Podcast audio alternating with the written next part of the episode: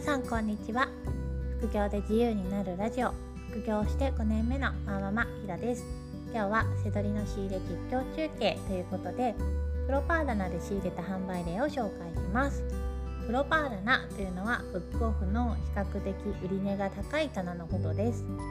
プロパー棚の対義語としては単シー棚という110円から220円の本が並ぶ棚があります。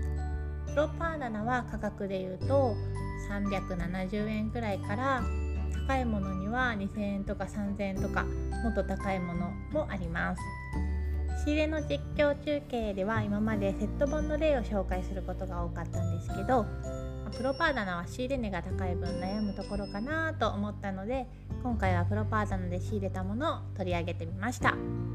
単シー棚で値下げされているものを狙うのは一番難易度が低くって再現性が高いやり方です。それに対してプロパー棚は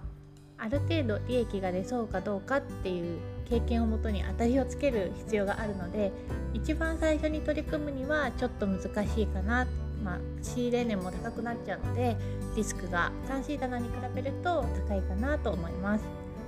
月5万円ぐらいの目標金額だったら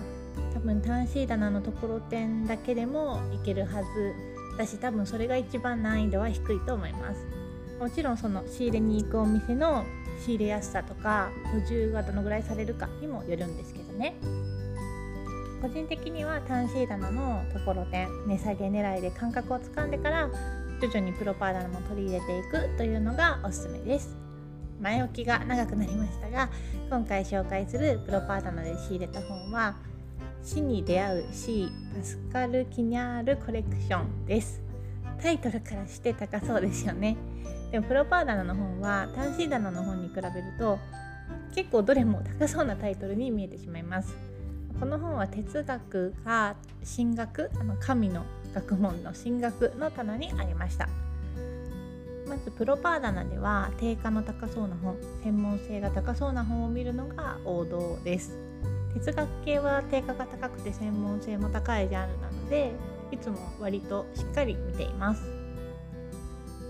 基本的にブックオフの売値が定価に近いもの値段が高いものを見ていくことが多いんですけど今回は値札に印字されているタイトルが実際の本と違ったのでちょっと気になってリサーチしてみました。以前の音声配信でプロパー棚で仕入れるコツとして後ろの値札に印字されている本のタイトルと実際その値札が貼られているタイトルが違うっていう本は期待値が高いよっていうお話をしました。これはまさにそのパターンでした。あと水星社という出版社も気になりました。水星社は水の声と書いて水星社です。なんかおしゃれですよね。水星社は哲学系の本が多い印象があってなんか専門性が高い難しい感じの本が多いそんな印象です。この本のタイトルは最初に言ったように「死に出会う死」ですが値札に印字されてたのは論文とレポートの書き方というようなタイトルだったんです。それで値段が税込み980円になっていました。これは多分バーコードの読み取りミスかなと推測してちょっと期待してワクワクしながらリサーチしてみると3080円の定価の新品がその時点では最安値でした。2021年3月に発売された本だったので仕入れた時点から言うとだいたい5ヶ月前ぐらいに発売された結構新しい本でした。の売値の980円と Amazon の最安値3080円で価格差が結構あったのでこれはいけそうだなと思ってランキングを見ると30万円ぐらい。これだけだったら仕入れ対象かなと思うんですけど発売されたばかりの本はちょっとあんまりランキングが当てにならなかったり販売履歴がなかったりするのでちょっとリスクはあるかなと思いながら仕入れました。データが少ないんですよね。発売されたばかりなので。それでも仕入れようと思った理由はまず見込み利益が大きかったこと。最安値が新品の3080円で仕入れ値が980円なので1500円で売れたらプラスマイナスゼロぐらいですね。だから結構余力があるっていうこと。損益分岐点までにこの距離があるっていうことはプラスの理由です。あとは新しい本でまだ中古の出品者が10人ぐらいだったので、ま、ガンガン値下げ競争が起こるような本じゃなさそうだというのが仕入れた理由です。結果はどうだったかというと出品してから11日で2800円で売れました。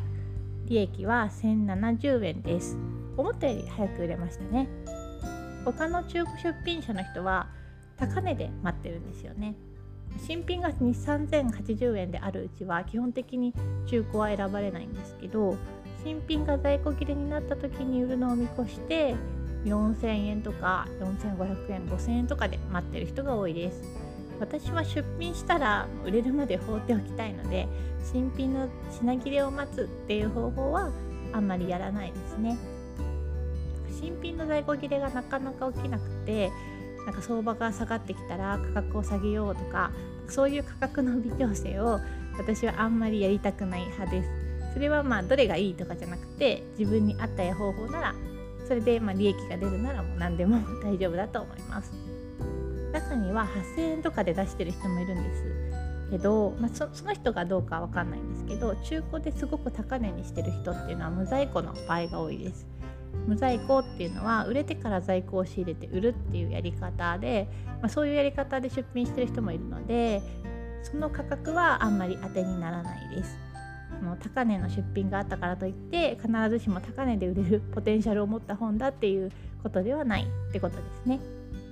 ちなみに無在庫出品は Amazon の規約上確か NG です。ただ Amazon も一人一人の出品者の在庫が本当にあるかっていうのを確認してないというかするのはほぼ不可能なので無在庫出品が現実ではできてしまうっていう状況がありますもし購入者の立場で確実に欲しいから無在庫出品のストアをなんか見抜きたいっていう場合はストアの情報をよく見るといいです到着予定日がなんか異様に長く設定されてるとかストアの説明にキャンセルする場合がありますって書いてあるとか。あとはストアの評価に在庫がなくてキャンセルされたっていう低評価のコメントが入ってたりあとは出品してる値段がすごく高いとかそういう特徴に当てはまってると、まあ、絶対ではないんですけど無在庫の可能性が高いです。今日はプロパーダナの仕入れの実況中継をしてみました。プロパーダナは最初に当たりをつけるところが一番難しいのかなと思います。仕入れ判断自体は単シーダナと変わらないか仕入れ値が高い分ちょっと回転率をシビアに見るぐらいですかね。在庫販売で高く出品している出品者の人もいるのでそういう価格は参考にしないで基本的には新品より安く早く売り抜けた方がより安全だとは思います。仕入れの参考になっていたら嬉しいですブログでは本セドリのやり方や販売例を詳しく紹介しているので興味がある方は是非ご覧くださいそれでは次回の配信でまたお会いしましょう。ひろでした。さようなら。